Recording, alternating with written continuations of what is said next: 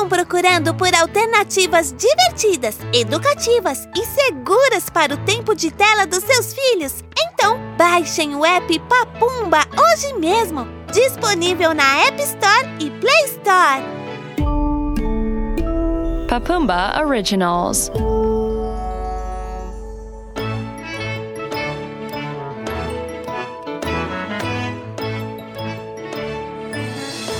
Era uma vez uma garota chamada Emma, que vivia em uma região próxima.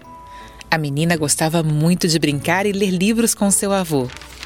Durante um dia nublado, Emma vestiu seu moletom com capuz vermelho favorito para ir à casa de seu avô e visitá-lo em seu aniversário. Antes de sair, Emma conferiu o caminho no mapa do seu tablet. Era a primeira vez que ela iria sozinha.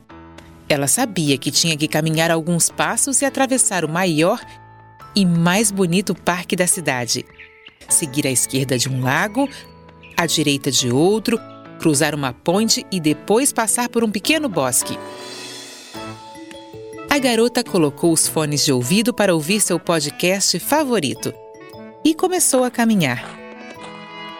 Ela chegou ao parque, passou pela beira do lago e, de acordo com o mapa, já era a hora de cruzar a ponte. Mas onde ficava a ponte?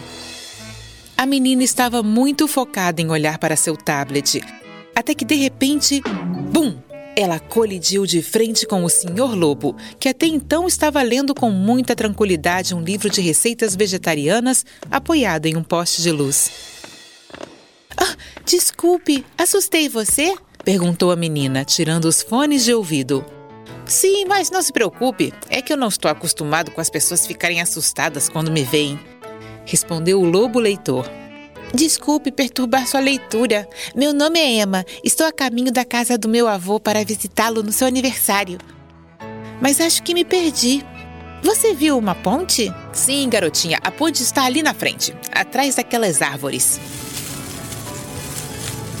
Uau! Como você tem olhos poderosos! Obrigado, mas é melhor você correr, pois esse trovão significa que uma tempestade está vindo. Não ouvi nenhum trovão. Como você tem ouvidos poderosos? Quando Emma estava prestes a seguir seu caminho, percebeu que tinha esquecido o presente de aniversário do seu avô em casa. O lobo viu que a menina estava preocupada, então decidiu ajudá-la. Conte-me, Emma, do que seu avô gosta? Hum, de ler e contar histórias. Meu avô conta as melhores histórias. O lobo pensou por um momento até que teve uma ideia. E se você escrever algo para ele? Hum, que tal escrever um poema para ele? Um poema? Hum, não somos poetas que fazem isso? Não sei escrever poemas. Emma, todos nós podemos escrever poesia se tivermos o desejo de dizer algo. Com a poesia, podemos dizer o que está acontecendo com a gente, expressar nossos sentimentos. Aqui está um exemplo.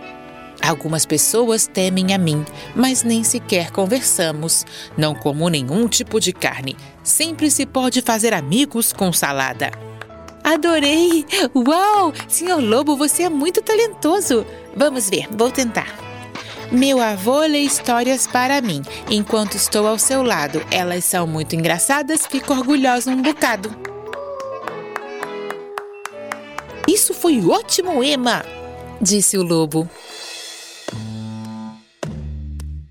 Emma se despediu do lobo e começou a caminhar para a casa do seu avô. Ela estava muito ansiosa para chegar lá, para que pudesse dar a ele seu poema. Mas quando entrou na casa, ela foi para o quarto e percebeu algo muito estranho. Tem um lobo deitado na cama do meu avô? Ela se perguntou. Oi, Emma.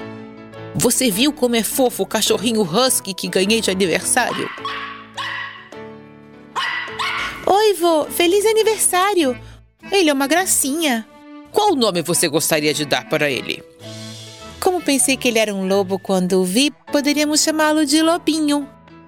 Emma e seu avô sentaram-se à mesa e comeram um delicioso bolo de chocolate. Vô, escrevi um poema de aniversário para você. Seu avô o leu e disse para Emma: É o presente mais lindo que já ganhei na vida.